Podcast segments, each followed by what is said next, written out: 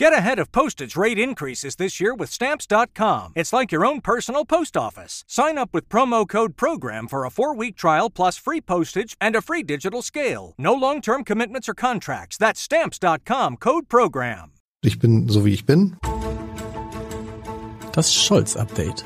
Der Kanzler-Podcast der Funke Mediengruppe. Herzlich willkommen. Mein Name ist Lars Heider und in dieser und der nächsten Woche wollen wir in diesem Podcast über die Finanz- und über die Wirtschaftspolitik der neuen Bundesregierung, der Ampelregierung sprechen. Und dafür ähm, werden zwei Menschen zu Gast sein, die hochkarätiger nicht sein könnten. In einer Woche ist das Bundesfinanzminister Christian Lindner. Da wird es also vor allen Dingen um die Frage gehen, wie man eigentlich in Zeiten vom Krieg Finanzpolitik macht. Und heute freue ich mich sehr auf Michael Hüter, den Direktor des Instituts der deutschen Wirtschaft. Und da werden wir wahrscheinlich darüber sprechen, inwieweit, was heißt wahrscheinlich, wir werden sicher darüber sprechen, inwieweit eigentlich Wirtschaftspolitik auch Verteidigungs- und Sicherheitspolitik sein kann, sein muss und es im Moment ist. Lieber Hüter, ich freue mich sehr, dass es geklappt hat. Wo erwische ich Sie gerade? Wir erwischen mich in Wiesbaden, bin heute im Homeoffice, weil ja, wie das in diesen Zeiten ist, man manchmal zwischenlandet zu Hause und dann von daher versucht, diese Termine alle noch einzubauen. Gut. Gehen wir gleich mal rein. Wir erinnern uns alle, dass der ukrainische Präsident Zelensky Deutschland bei seiner Rede vor dem Bundestag vorgeworfen hat, dass es immer nur um Wirtschaft geht, dass es immer nur darum geht, den Wohlstand, den eigenen Wohlstand zu erhalten. Wie ist das aus Ihrer Sicht? Wie ist das damals, wie haben Sie das damals empfunden?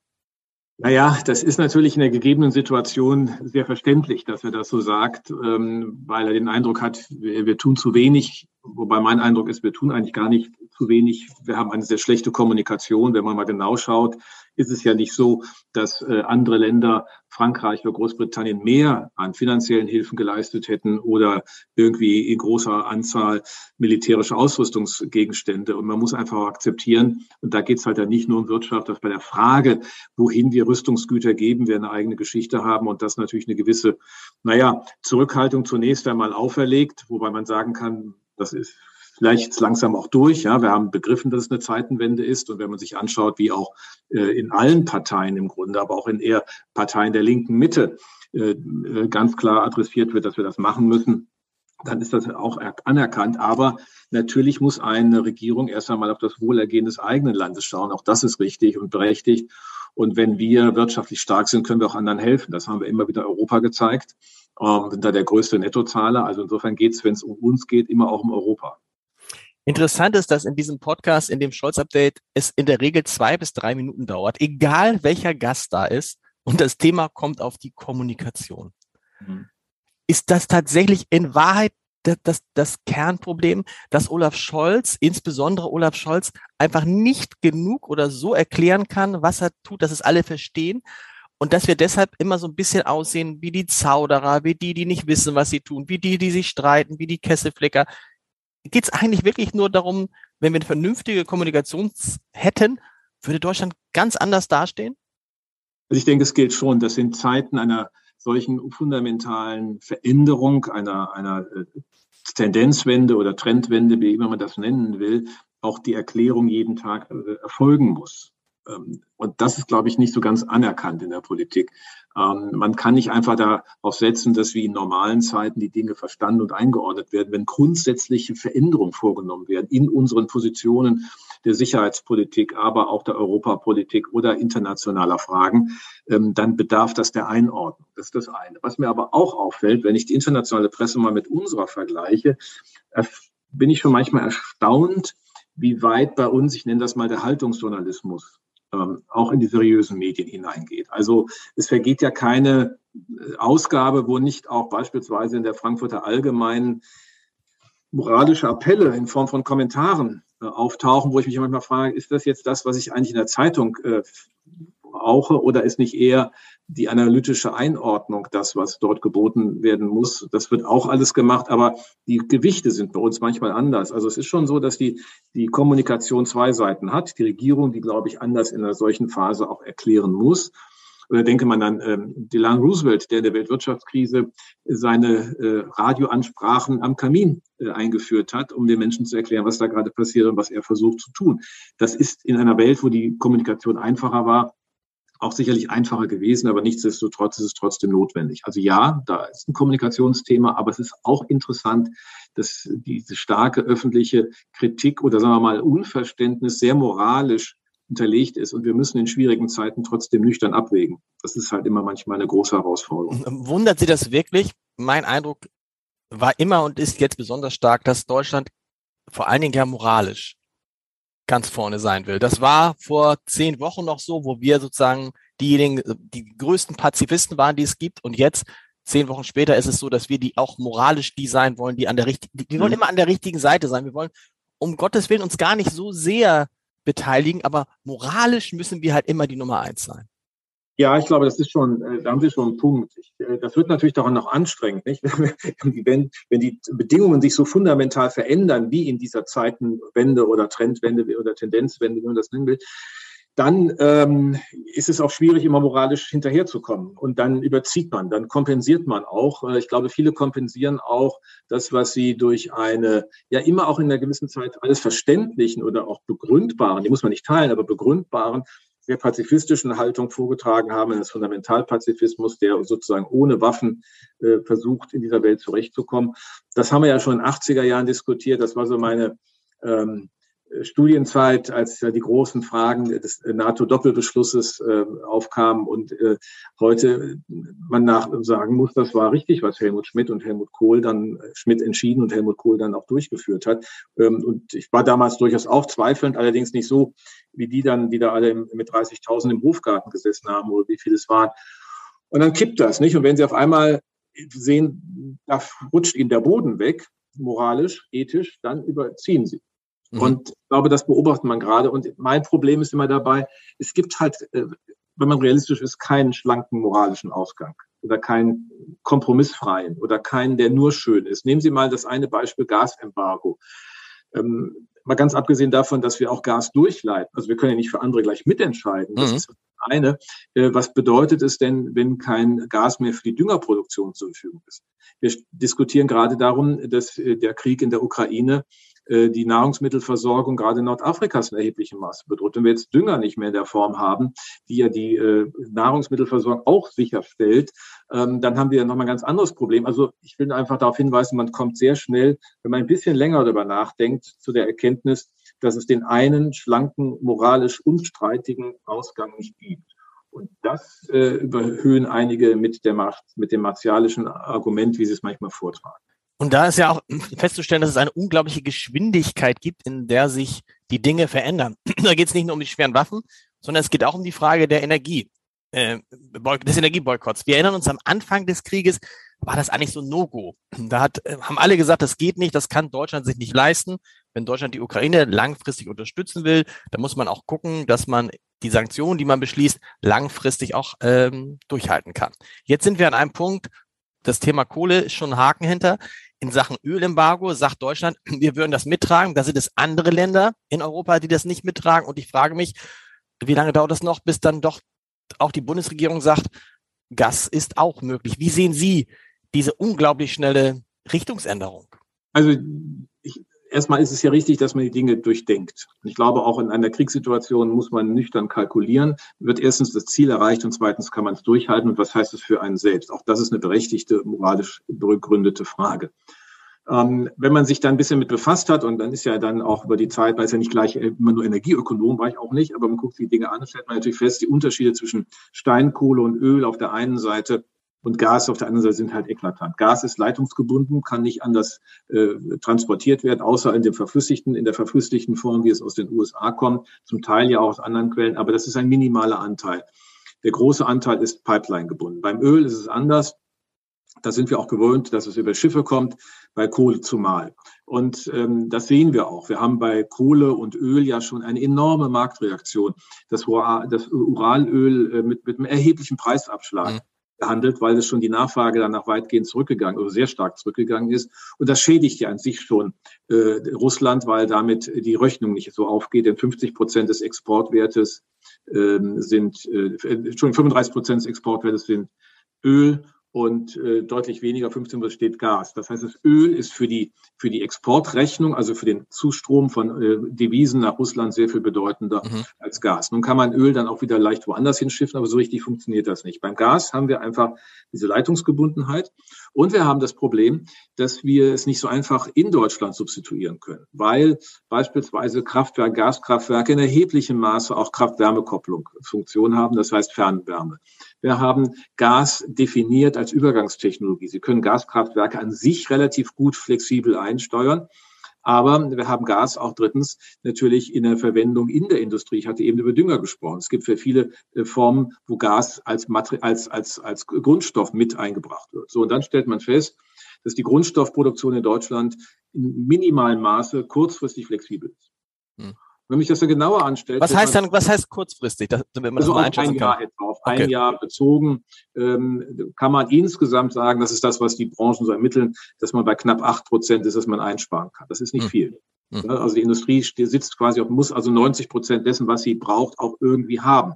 Da ich aber nicht einfach, wenn aus dem Gasfahren nichts kommt, einen anderen Gasfahren anfragen kann, sondern ich dann sehr genau schauen muss, wo kriege ich LNG-Gas her, aber die LNG-Kapazitäten in Europa jetzt auch ausgeschöpft sind. Also was wir an Reduktion erlebt haben von den 55 Prozent russischem Anteil beim Gas auf 35 ist natürlich jetzt schon eine Reaktion, aber das zeigt, das ist das, was im Augenblick möglich ist. Da okay. kommen wir nicht sehr viel weiter. Das heißt, das heißt, die, die, die, die Unternehmen in Deutschland haben sozusagen diesen möglichen Boykott, dieses mögliche Embargo quasi schon mal vorausgenommen. Und an den Spotmärkten ist das einfach auch von den, von den Energieversorgern mit natürlich betrieben worden. Mhm. Hat nach äh, norwegischem Gas, nach niederländischem Gas und so weiter und etwas mehr LNG, soweit es denn verfügbar ist. Man muss immer wissen, auch LNG-Gas setzt enorme Investitionen voraus. Ich brauche mhm. mehr Spezialschiffe. Ich brauche nicht nur bei uns die Terminals, ich muss auch eine viel höhere Umwandlungskapazität in den USA haben, damit das Shale-Gas in LNG umgewandelt wird. Es wird ja zweimal umgewandelt, deswegen ist es auch teurer. So, letzter Punkt, ob ich das deutlich machen wollte, es geht einfach, wenn Sie abstellen, bestimmte Produktionen auch kaputt. Also eine Glasschmelzwanne, wenn die nicht durchgeheizt wird, dann ist sie kaputt. Dann haben sie keine Glasproduktion mehr. Wenn wir in Deutschland keine Glasproduktion mehr haben, heißt das, wir haben noch für zwei, zweieinhalb Monate Bestandsglas in den Regalen, wo sie Lebensmittel oder sonst was oder Kindernahrung dort verpacken können. Das muss man ja alles mitdenken. Deswegen ist mir äh, da vieles sehr simpel gewesen, was vorgetragen wurde. Und ich sage auch ganz deutlich, was mein, viele meiner Kollegen in der Ökonomenzunft sich hier geleistet haben, ist eigentlich zum Schämen. Das ist interessant, dass Sie das so offen sagen, denn man staunt ja als Beobachter und denkt, ähm, es ist es ist ja noch schlimmer als in der Corona-Pandemie. Da waren sich die, da waren sich aber die, die Wissenschaftler im Kern einig. Ne? Da ist ein Virus und gegen dieses Virus hilft am Ende nur eine Impfung. So, Punkt. Und dann gab es, was die Maßnahmen anbelangt, gab es Unterschiede. Bei Ihnen jetzt in Ihrer Zunft sieht man äh, Herrn Bachmann ähm, bei Markus Lanz sitzen, der sagt, wisst ihr was, wird alles halb so schlimm und auch andere, die sagen, na ja, übertreibt man nicht. Am, am Ende ist es, geht es vielleicht um, um Rückgang des Wirtschaftswachstums von drei Prozent. Wenn es ganz, ganz schlimm kommt, von sechs Prozent. Und dann gibt es immer diesen schönen Vergleich mit, aber ja, das war ungefähr so wie in der Corona-Zeit. Viel schlimmer wird das nicht. Sie sagen, diese Kollegen, für diese Kollegen schämen sie sich. Warum? Ja, weil sie ähm, nicht mal die Ernsthaftigkeit aufbringen, ihre eigenen Werturteile wirklich transparent zu machen. Wenn Sie sich dieses Papier, wo der Autor, den Sie genannt haben, auch dabei ist, anschauen, dann ist das natürlich ein interessantes Modell. Aber es hat mhm. äh, mehrere Probleme. Erstens, ein Modell mit Preiselastizitäten. Also für die Zuhörer, das heißt, normalerweise ich unterstelle einen Preisanstieg von x Prozent und dann reagiert die Nachfrage mit minus y Prozent. So.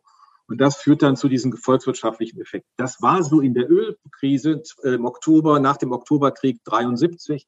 Aber jetzt haben wir nicht einen Preisschock, sondern einen Mengenschock. Wenn die Menge null ist, ist der Preis irrelevant. Hm. Also habe ich eine ganz andere Situation. Das können Sie in diesen Modellen gar nicht abbilden. Erstens, es wäre also quasi, als würden Sie mit dem Kreuzschraubenzieher versuchen, eine Schlitzschraube reinzudrehen. Das funktioniert nicht. Das verkehrte Instrument, verkehrte Werkzeug.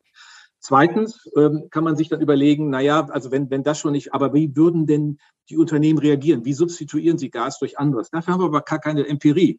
In der Studie wird dann irgendwas genommen, die für Großbritannien 2010 äh, veröffentlicht wurde. Großbritannien hat eine völlig andere Industriestruktur.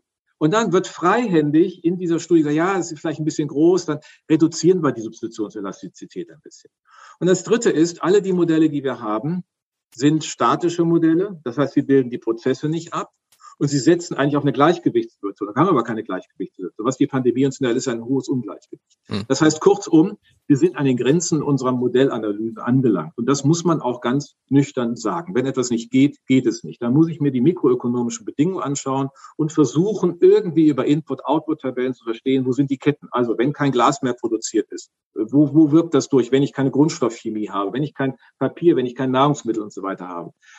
Und das ist der Disput, der leider in einer Art und Weise geführt wurde, wie er ähm, nicht gerade. Get ahead of postage rate increases this year with stamps.com. It's like your own personal post office. Sign up with promo code PROGRAM for a four week trial plus free postage and a free digital scale. No long term commitments or contracts. That's stamps.com code PROGRAM. geführt werden sollte, denn normalerweise Sachargumente. Aber auch hier haben wir wieder, Herr Heiter, zu beobachten, dass die Kollegen eigentlich ihre Moral vortragen. Hm. Wenn Sie genau zuhören, ob das Kollege Schularek ist, den ich sehr schätze, aber wenn Sie dann seine Zitate nehmen, dann ist das, wir müssen das moralisch tun. Ja, wenn ich es moralisch tun muss, dann muss ich dafür kein Modell. Dann soll er doch sagen, es ist seine Haltung. Es ist ja okay. Ich darf aber auch sagen, egal mit welcher Methode, dass es Fragen gibt, die sich an diese, an diesen Vorgang stellen. Absolut, absolut. Und Olaf Scholz hat dann schon recht, der von Anfang an gesagt hat, ähm, egal wie gut welcher Wissenschaftler, Wirtschaftswissenschaftler ist, diese Situation lässt sich nicht berechnen. Die Modelle sind, können, können deshalb nicht stimmen, weil, Sie haben es gerade beschrieben, weil wir eine Situation, wo die, die, die Menge null ist, noch nicht hatten. Das ist das eine. Und das andere, Sie haben immer das Problem, und das ist die berühmte Lukas-Kritik von Robert Lukas 1976 formuliert, dass Sie natürlich Strukturkonstanz der Parameter in Ihren Modellen unterstellen. Die kommen aus der Vergangenheit. Sie unterstellen quasi eine Vergangenheits-Zukunftssymmetrie. Die ist aber nicht gegeben in einer solchen Schocksituation zumal nicht. Dass es nach zwei, drei Jahren andere Möglichkeiten gibt, ja, das ist ja gar keine Frage. Aber bis dahin müssen wir halt LNG-Terminals anschleppen und so weiter und so fort.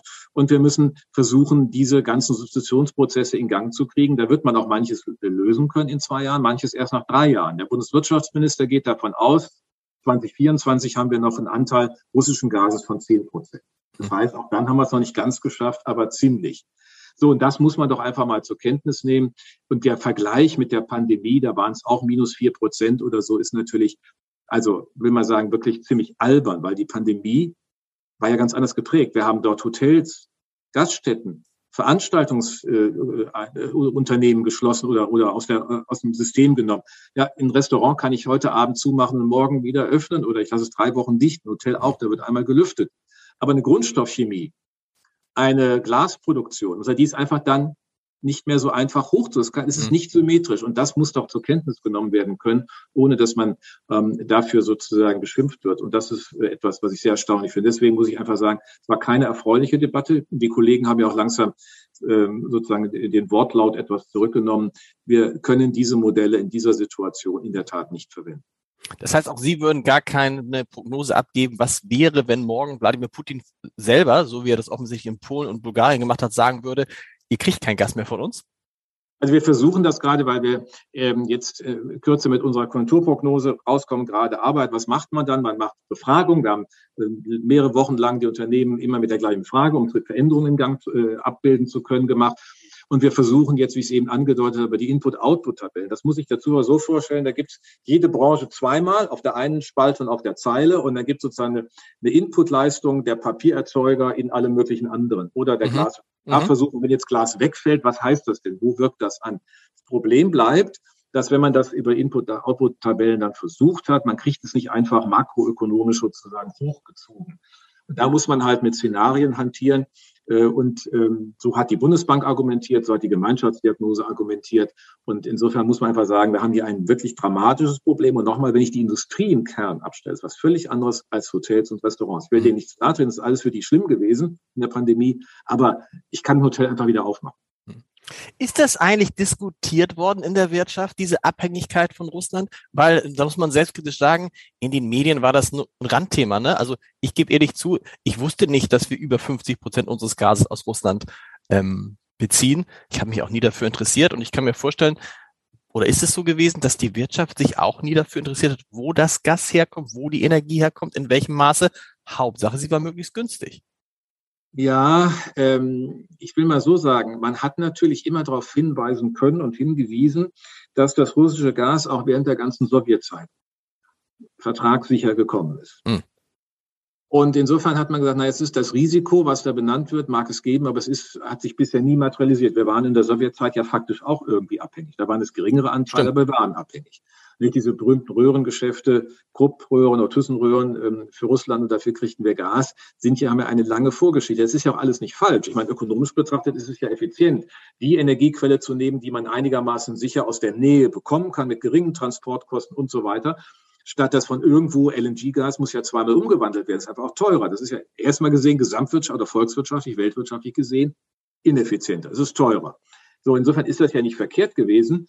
Ähm, und dahinter stand, glaube ich, immer in der Tat diese Annahme. Was die Menschen dann mehr ähm, äh, sozusagen ja auch nicht mehr hat diskutieren lassen, ist, dass wir mit der Wende 2011 aus den Atomkraftwerken beschleunigt auszusteigen, wofür es aus meiner Sicht keine wirklich zwingenden Gründe gab, ähm, dass wir damit aber natürlich den Druck noch erhöht haben in der mhm. Energiewende und wir da nicht die richtige, also die, die Diskussion hat sich mehr auf die Frage kalibriert, wie kriegen wir denn eigentlich jetzt äh, die, die West, äh, Südlink, also die, die, die Infrastrukturtrassen in Deutschland gebaut, damit dann auch der, die Windenergie vom Norden nach Süden kommen kann. Aber äh, die Frage des russischen Gases ist eigentlich im Hintergrund mitgeschwommen nach dem Motto, ja, es ist immer, immer, immer vertragssicher geliefert worden. Und wir haben die Problematik, die wir in Sachen Gas haben, auch deshalb so schlimm und schlimmer als andere, schlicht weil wir die Kernkraftwerke halt nicht mehr haben oder nicht mehr haben wollen. Kernkraftwerke würden den Teil natürlich mit ersetzen können, und zwar klimaneutral, besser als die Steinkohle- oder Braunkohlenkraftwerke, wo wir Gas, die wir allein Gas, die allein für die Stromerzeugung da sind. Hm. Das sind aber halt nur etwa 15 Prozent von den Gaskraftwerken. Das heißt, alle anderen sind gekoppelt an diese, das Thema der Fernwärme, Kraft-Wärme-Kopplung. Und insofern, ja, hätte man Spielräume. Man könnte dann Gas sozusagen dann darauf reduzieren. Aber ähm, das war nicht gewünscht. Und das Problem ist, Sie haben jetzt die äh, aus, abgestellten Kraft Kernkraftwerke sind zum Teil schon abgebaut, innen die Steuerungselemente. Und die jetzt auslaufenden, da müssen Sie eine neue äh, Genehmigung machen. Ich würde es trotzdem machen. Mhm. Ich würde trotzdem auch fünf Jahre äh, die in die Reserve nehmen und auch in die Nutzbarkeit, weil es wie eine Versicherung ist. Man weiß nicht, was passiert. Man weiß zwar nicht, wie schnell man mit dem ähm, äh, Rausgehen aus dem russischen Gas vorankommt. Und insofern ist es ganz wichtig, dass man sich sowas, das muss man, das zahlt mal wieder Versicherungsprämie. Es kann sein, dass wir die nicht brauchen, die Atomkraftwerke, aber wir hätten sie zur Hand. Meinen Sie, dass gerade jemand wie Robert Habeck, der ja viele Dinge anders gemacht hat, als er gedacht hätte, dass er sie machen würde, dazu bereit wäre? Also ich glaube schon, dass das, äh, das ist auch da ernsthaft in der Betrachtung. Es gibt da sicherlich unterschiedliche Sichten des Bundeswirtschafts- und Klimaschutzministeriums und des Umweltministeriums. Aber ähm, dass man am Ende auf die Überlegung eingehen muss, sich alle Optionen zu sichern, genauso wie wir auch der Frage nachgehen müssen, was ist denn mit Fracking in Deutschland? Hm. Ja, warum, warum machen wir nicht mehr? Ähm, ich meine, man ist ja auch ein bisschen, das ist auch so eine moralische, äh, einseitige Haltung, nicht? Wir haben überhaupt gar kein Problem damit, dass sie unter antigeologischen Bedingungen Fracking in den USA machen, und zwar mehr dann für uns, mhm. ja? aber dass wir, die das hier relativ sicher machen können, uns dann sozusagen gleich, äh, nee, also bei uns aber nicht, bei uns kein Fracking. Ich meine, das passt ja auch nicht zusammen. Das ist auch diese, eine dieser typisch deutschen Haltungen oder der äh, einiger deutscher Intellektueller, die glauben, dass man das nicht, äh, dass man das nicht zumutet. Natürlich müssen wir es machen. Wir müssen alle Optionen nutzen, wenn wir es wirklich ernst meinen. Und soweit ich höre, gibt es da zumindest auch im Auswärtigen Amt schon äh, Pläne und Überlegungen, wie man denn die eigene Gasproduktion vorantreiben könnte. Vielleicht mit einigen Nachbarländern. Wenn ich Sie so höre, klingt es aber so, wenn wir mal von der Kommunikation absehen, dass Sie mit der Politik, die Olaf Scholz macht, in all diesen Punkten eigentlich ganz einverstanden sind. Naja, ich finde schon, dass die Regierung, ähm, wenn man genau hinhört, erstens doch eigentlich ein gut, also ein Gesamtbild abgibt. Dass es da immer Nuancen gibt, ist ja, ist ja nicht die Frage, aber ähm, dass letztlich die Dinge systematisch auch durchgearbeitet werden. Dass auch vom, vom Dezember an schon gefragt wurde, ja, was passiert denn, wenn kein Gas da ist? Dass man deswegen auch vorbereitet war und deswegen, dass ja keine sture Haltung von Olaf Scholz ist oder von Robert Habeck oder von Annalena Baerbock. Alle oder Lindner, alle sagen ja, wir können nicht einfach aus dem Gas kurz durch rausspringen. Das geht nicht. Wir stellen uns fundamental äh, ein Problem, das wir gar nicht so schnell lösen können. Und dann mit einer Destabilisierung unseres Landes, dann hätte Putin sein Ziel wirklich erreicht. Und insofern ähm, müssen wir die Situation nutzen, dass er es auch nicht so einfach kann. Ich, Bulgarien und Polen sind andere Mengenverhältnisse. Aber sie können ja auch die Gasproduktion nicht einfach den Hahn abstellen. Das wird ja die, die Förderlogik, das, das, das müssen sie, also große Voraussetzung. Mhm. Und hat auch gar keine Pipeline-System, das Gas woanders hinzuschicken. Die Idee, also nach China, ja, da müssen wir durch die Mongolei durch. Das ist sehr unwegsames Gelände. Das kostet Milliarden von, von Devisen und dauert Jahre. Jahre. Mhm. Das heißt, insofern ist, muss man die Situation jetzt in dem Sinne ausnutzen, dass wir diese Übergangszeit haben, zwei, zweieinhalb Jahre, so schnell wie möglich alles tun, aber ein abruptes Embargo vermeiden. Und dazu muss man ja auch sich mal angucken, was die Sanktionen bisher gebracht haben. Die Hoffnung war ja, dass die Wirtschaftssanktionen, die Vereinten Wirtschaftsaktionen des Westens den Krieg, darum geht es ja, den Krieg stoppen können. Nun sind wir im vierten Monat dieses Krieges und so richtig hat man den Eindruck, dass die Sanktionen schon wirken und schon dafür sorgen, dass auch in Russland die Wirtschaft zusammenbricht, dass die Inflation hoch ist. Aber die Wirkung auf den Krieg hat sich doch bisher nicht eingestellt. Ja, das äh, ist so und das ist aber auch im historischen Vergleich, äh, wäre das äh, so gewesen. Also deswegen auch die Erwartung ist eigentlich naiv, sondern es geht darum, den Kriegsakteur zu schwächen ähm, ihnen seine Basis zu nehmen und langfristig Schaden zuzufügen. Ich meine, das hat man ja schon gesehen, wenn sich die Zuwachsraten des Bruttoinlandsproducts Russlands nach 2014 anschauen, sind die ja schwach gewesen, mhm. vergleichsweise schwach gewesen für ein eigentlich aufholendes äh, Schwellenland, wenn man so will. Es ist ja ein nicht industrialisiertes Rohstoffland, aber zu einem Schwellenland mit Industrie zu kommen, ist ja der Weg lang und da ist faktisch nichts passiert. Es gibt keine Forschungsbasis dergleichen. Und insofern ist das, was Putin macht, eigentlich ökonomischer Selbstmord. Denn dieses Land wird ja nachhaltig äh, noch weniger Chancen der eigenen Entwicklung haben. Wenn die äh, Notenbankpräsidentin von Nabulina sagt, äh, Russland braucht ein anderes Geschäftsmodell und wird sich darauf einstellen müssen, dass seine Unternehmen mit der früh, mit alten Technologien an den Markt gehen, dann ist das ja ökonomisch, wenn man das mal zuspitzt, ökonomische Entwicklung durch technischen Rückschritt. Das kennen wir eigentlich nicht ja. sonderlich ähm, äh, gut aus unserem Modell, wenn wir sagen, durch technischen Fortschritt. Das heißt, das ist ein Land, das kein Partner in der Welt ist durch seine Leistungen, sondern nur durch seinen Rohstoff. Das wird aber abnehmen. China wird sich rohstoffmäßig auch nicht davon abhängig machen. Wir werden es nicht tun. Das heißt, es ist die, die Rohstoffbasis äh, erodiert, die militärische Basis erodiert gerade auch. Eine wirtschaftliche sonstige Basis in der hat es nicht gegeben. Ein Land, das sozusagen in ein, eine komplette ähm, Regression hineingeht. Und das bewirken natürlich auch mit die Sanktionen, äh, vor allen Dingen die, die auch die Handelsseite ähm, äh, betreffen, also mit entsprechenden Dual-Use-Produkten und anderen, die nicht mehr nach Russland geliefert werden können. Ich hätte gedacht, dass die Chinesen, die ja offensichtlich einen großen Einfluss auf Russland haben, sich das nicht so lange angucken, wie sie sich das angucken, weil die Chinesen ja ein großes Interesse daran haben müssen, dass die Wirtschaft, insbesondere in Europa, aber auch die Weltwirtschaft eben nicht zurückgeht. Mhm. Und dass ge gewisse Abnehmerländer wie Deutschland, wie Bulgarien, wie Polen, wer auch immer, eben keine Probleme bekommen. Ähm, warum halten sich die Chinesen so lange, sagen wir es mal, bedeckt? Naja, die Chinesen gibt es immer zwei Argumente. Das eine ist, dass wir sagen, natürlich wollen sie schon, dass sie immer Märkte vorfinden, mit denen sie auch kooperieren können und, und äh, auf Augenhöhe in ihren, mit den technischen Standards unterwegs sind. Auf der anderen Seite ähm, ist im Rahmen dieses Systemkonflikts, der sich in den letzten Jahren herausgebildet hat, aus dem Systemwettbewerb, natürlich für die Chinesen auch ein Machtanspruch wichtig. Sie wollen 2049, 100 Jahre nach der kommunistischen Machtübernahme, ähm, ganz eindeutig Nummer eins sein. Und ähm, sie wollen jedenfalls ähm, nicht Nummer zwei sein in der mhm. Warnung. Sie wollen da vorne mit dabei stehen. Und jetzt kann natürlich dieser Krieg mit Russland auch dazu führen, dass äh, der Westen äh, eher geschwächt wird. Also sagen wir mal, es bleibt bei interessanten Märkten, aber eher ökonomisch geschwächt. Insofern ähm, glaube ich, gibt es da durchaus zwei Seelen in einer chinesischen Brust, die sagen, ja, das darf uns jetzt auch nicht eskalieren. Und interessant war ja, dass äh, gestern ein Interview des ukrainischen Außenministers in den chinesischen Medien ungekürzt äh, publiziert wurde, wo er sehr, sehr ganze Kritik sozusagen an Russland auch mhm. geäußert hat. Das ist ja immer schon so ein erstes Signal, dass es dann anfängt, sich zu balancieren. Also man will natürlich auch nicht, dass Russland hier in eine Eskalationsdynamik reinkommt, ähm, die uns alle natürlich vor ganz andere Fragen stellt. Und insofern glaube ich, ist das in China mit Sicherheit kein gesetztes kein gesetzter Partner für Russland, der das einfach einfacher macht. Es war übrigens auch, dass die chinesischen Banken am Bankplatz Singapur beispielsweise die Sanktionen genauso umgesetzt haben. Hm. Ja, also wenn man genau hinschaut, und der ist ja nicht, dass der irgendwas kriegt von China. Das ist ja teuer. das ist vielleicht auch, insofern ist die Wirtschaft vielleicht doch der, der Schutz davor, dass dieser Krieg eskaliert.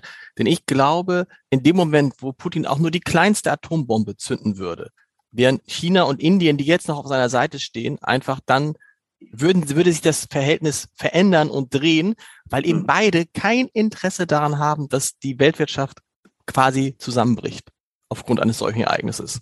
Sehen Sie das genauso? Ich glaube, diese, also dass diese Sicht oder diese, diese Einschätzung, äh, es ist, scheint mir realistisch zu sein. Und da teilen sich dann auch irgendwo die Interessen zwischen Russland und China oder spalten sich. Mhm. Sie haben vorhin gesagt, Kommunikation. Ähm, man müsste täglich kommunizieren. Da fiel mir ein, natürlich könnte es Olaf Scholz so machen, wie es Christian Drosten während der Pandemie gemacht hat, in der, im Höhepunkt der Pandemie. Wieso macht der Kanzler nicht einfach ein tägliches, einen täglichen Podcast, ein tägliches Statement, wo er in fünf Minuten erklärt, das ist die Lage, so sieht's aus. Das wäre so ein Weg, der tatsächlich auch äh, die Wirtschaft beruhigen und ähm, dabei helfen würde, das zu verstehen. Ja, es ist nicht nur die Wirtschaft, würde auch, auch der Bevölkerung, glaube ich, äh, Guidance. A new year is full of surprises, but one thing is always predictable. Postage costs go up. Stamps.com gives you crazy discounts of up to 89% off USPS and UPS services. So when postage goes up, your business will barely notice the change. Stamps.com is like your own personal post office, wherever you are. You can even take care of orders on the go with the mobile app. No lines, no traffic, no waiting. Schedule package pickups, automatically find the cheapest and fastest shipping options, and seamlessly connect with every major marketplace and shopping cart. There's even a supply store where you can stock up on mailing supplies, labels, even printers. Stamps.com has been indispensable for over 1 million businesses just like yours. All you need is a computer or phone and printer. Take a chunk out of your mailing and shipping costs this year with Stamps.com. Sign up with promo code PROGRAM for a special offer that includes a four week trial, plus free postage and a free digital scale. No long term commitments or contracts. That's stamps.com code PROGRAM. Geben und Führung geben und Orientierung. Und das, das Tool ist ja da. Es gab ja immer auch den wöchentlichen Podcast seiner Vorgängerin. Also warum nicht mit dem Instrument arbeiten oder einmal die Woche sagen, warum schätzen wir es so ein? Oder auch wirklich zu sagen, in solchen Zeiten, man macht dann nochmal jede Woche mal eine ganz kurze Einordnung, das als hm. Ansprache Fernsehansprache oder wie auch immer, ähm, weil es einfach eine so sehr andere Zeit ist. Was würde er sagen, wenn tatsächlich plötzlich das Gasembargo käme? Zum Beispiel, oder die Gaslieferung ausblieben. Zum Beispiel, weil Putin sagt, wir liefern Deutschland auch nicht mehr Gas. Es hat eine Diskussion gegeben darüber, wer dann wie viel Gas bekommt. Und in, dann hieß es, zum einen Vorschlag war, ach Mensch, die Industrie ist ja so wichtig, Sie haben es ja selbst beschrieben, und um die Industrie zu helfen und zu retten, da müssen halt die privaten Haushalte verzichten. In den Planungen für solche Lagen ist es genau umgekehrt. Also die privaten Haushalte können eigentlich bisher immer davon ausgehen, ausreichend Gas zu bekommen und das wird dann halt, die Zuteilung wird dann halt bei der Industrie gespart. Sie finden das keine gute Idee, also die Industrie in so einem Fall zu bevorzugen. Ja, man muss sich immer anschauen, was man, wie man das erreichen kann. Ähm, ich verstehe das Anliegen. Und ähm, das ist ja nicht die Frage, dass es auch klüger wäre, dann bei den privaten Haushalten einzusparen. Nur erstens steht es beim Gesetz, das muss man ändern. Gut, das kann man machen. Aber die entscheidende Frage ist, wie setze ich das denn technisch um? Schauen Sie, die, Sie können ja nicht den Glas, den Gaszustrom einfach halbieren. Also hm in meinem Häuschen hier, wir haben eine Gastherme, dann entweder ist die aus oder an. Oder ich stelle das Thermostat runter. Ja. Jetzt kann aber auch keiner zentral mein Thermostat runterstellen. Jetzt kann ich eigentlich nur mit, bei den, mit den Leuten reden. Der Preis steigt so stark, das merken wir auch alle in den Abschlusszahlen der Stadtwerken, äh, dass sie ihr Thermostat schon freiwillig runterstellen. Oder ich kann ihnen noch eine Prämie zahlen, wenn du x Prozent weniger verbrauchst als vor einem Jahr oder im Durchschnitt der letzten Jahre, dann kriegst du noch was oben drauf. Also der Preis für Nichtnutzung steigt. Ne? Mhm. Problem ist aber, ich weiß nicht am Anfang, was rauskommt. Ich weiß ja erst im Hinterher, wenn die alle ihr Thermostat runtergestellt haben, was dann am Ende des Jahres oder am Ende der Heizperiode wirklich weniger an Gas verbraucht wurde. Was ich aber wissen müsste, ist, wie viel es am Anfang ist, weil dann kann ich die Menge der Industrie zuweisen. Mhm.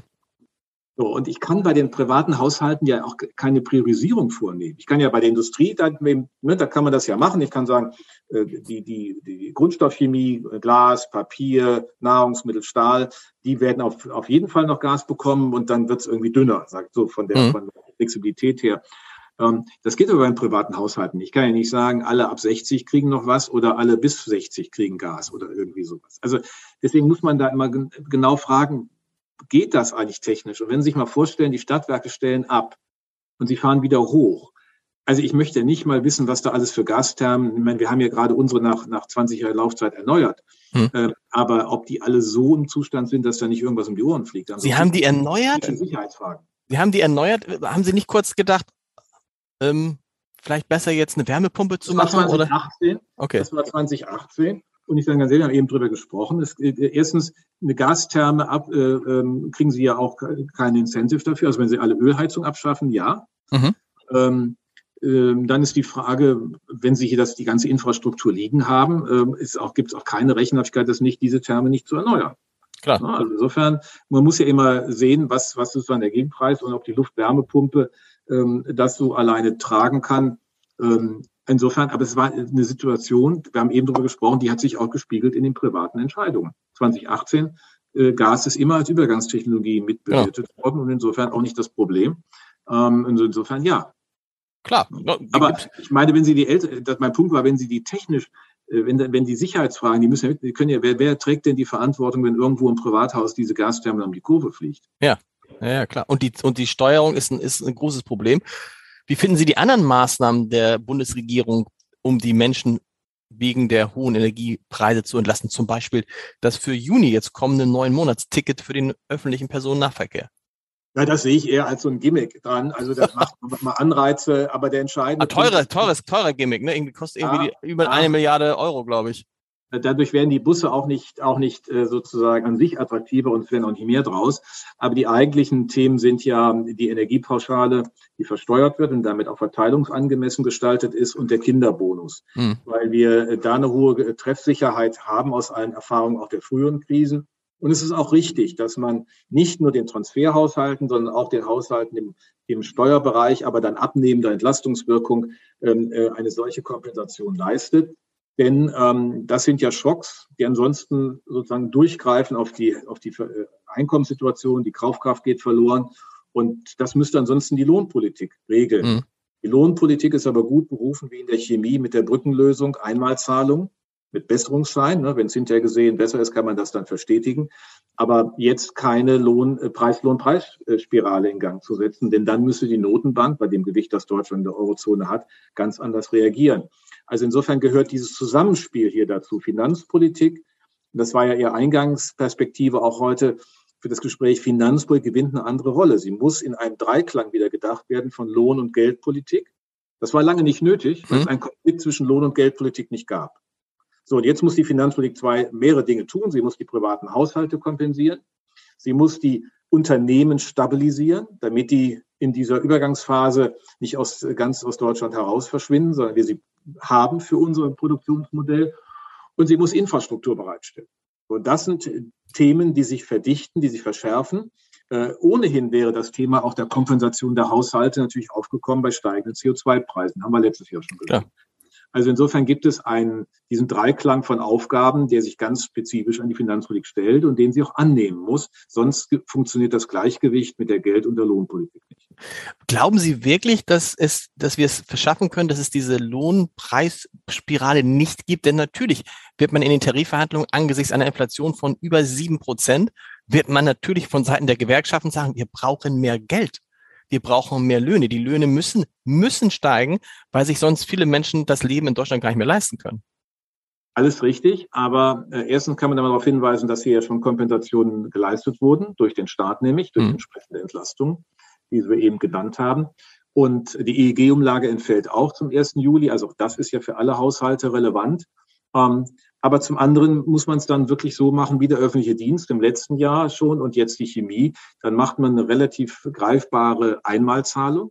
Die geht aber nicht in die Tabelle ein, wie wir das nennen, also ist nicht verstetigt, schafft aber Kaufkraftentlastung in diesem Jahr. Und auf zwölf Monate oder wann immer man dann sich wieder zusammensetzt, wird man schauen, wie ist die Situation durch den Krieg äh, weitergegangen, wie ist die Kostenbelastung der privaten Haushalte und äh, was ist bei den Unternehmen angekommen.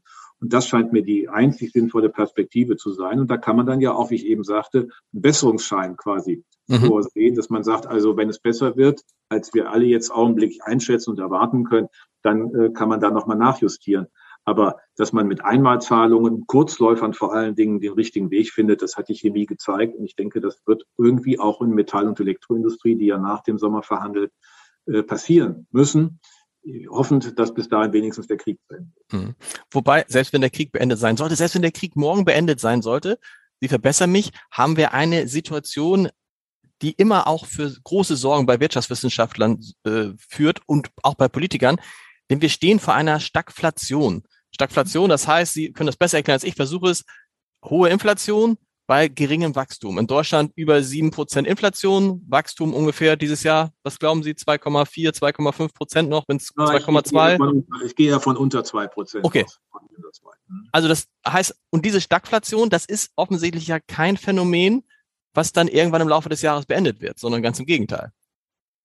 Ja, ich habe sehr, sehr früh im letzten November darauf äh, bereits hingewiesen, zwar aus, aus den Gründen der, der, äh, des Weges der Transformation zur Klimaneutralität. Mhm. Warum? Auf der einen Seite der CO2-Preis treibt auch das Preisniveau höher. Nicht auf sieben Prozent, aber oberhalb der äh, Normvorstellung der EZB. Wenn Sie drei Prozent statt zwei haben, ist das auch schon ein Preisdruck, der eigentlich zu hoch ist. Wenn das sich über mehrere Jahre verstetigt oder dreieinhalb. Gleichzeitig haben wir ähm, die Wirkung der Transformation auch bei Unternehmen. Sie müssen ja gestalten, sie müssen ja massiv investieren und sie müssen investieren in einer Weise, dass auch Abschreibungen der Bestandsanlagen in sich trägt. Mhm. Das heißt, das Wachstums schwächend in der Übergangsphase. Und dazu kommt noch die demografische Alterung. Ähm, das ist übrigens, wenn Sie nach Kritik fragen, das einzige Thema, was ich in der Regierung nie so richtig adressiert finde, auch im Koalitionsvertrag nicht.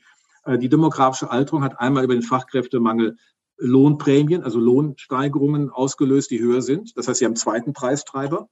Hm. Und sie haben auf der anderen Seite durch Alterung Produktivitätsverluste, auch schwächeres Wachstum. So, und die, diese Konstellation hatten wir jetzt ohnehin schon. Jetzt kam der Krieg, massive Energiepreissteigerungen und gleichzeitig jetzt noch Schwächung der gesamtwirtschaftlichen Leistungsfähigkeit, weil wir nicht wissen, wie das mit dem Gas und so weiter geht. Das Investieren wird schwächer.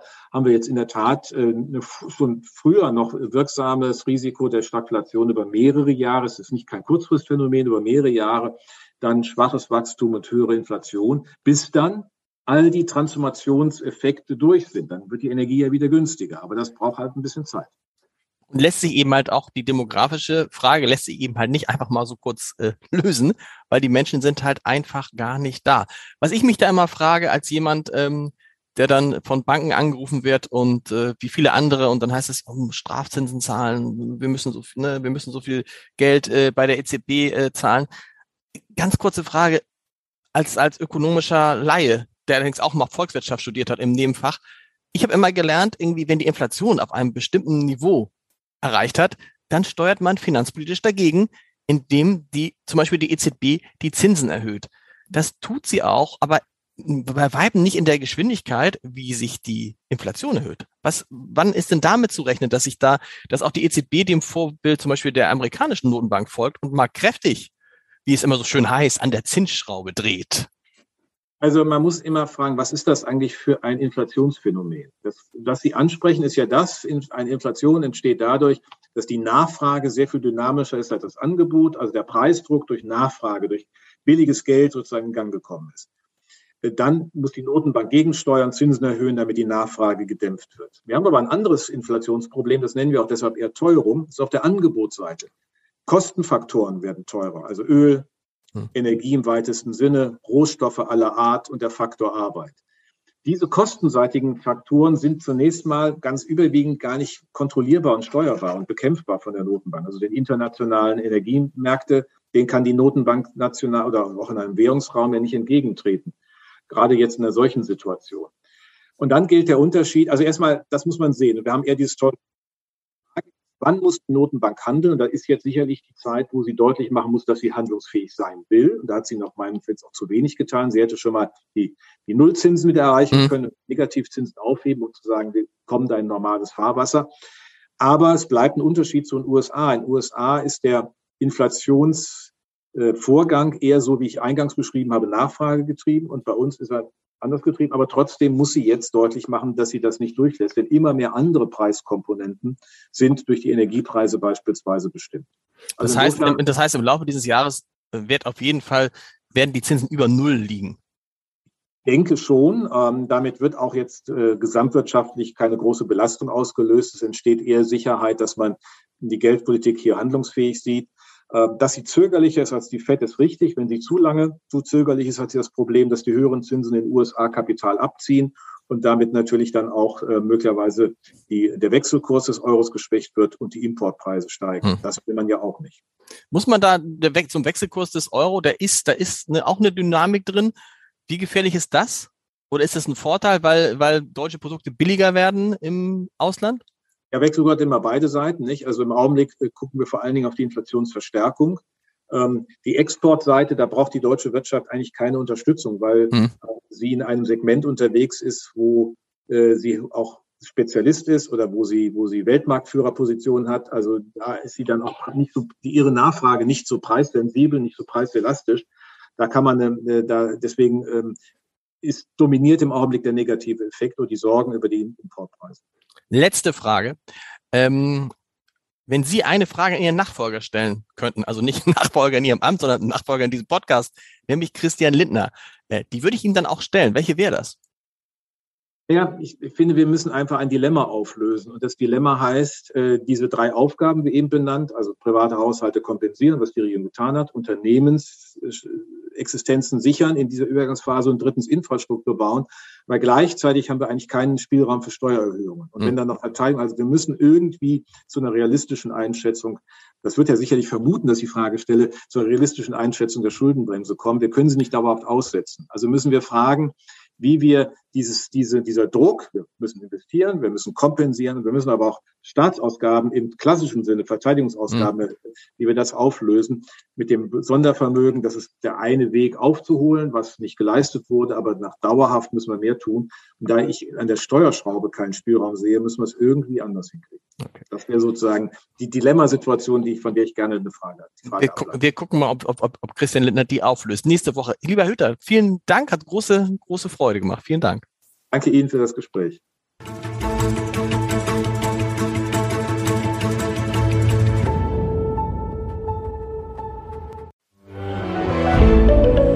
Ein Podcast von Funke.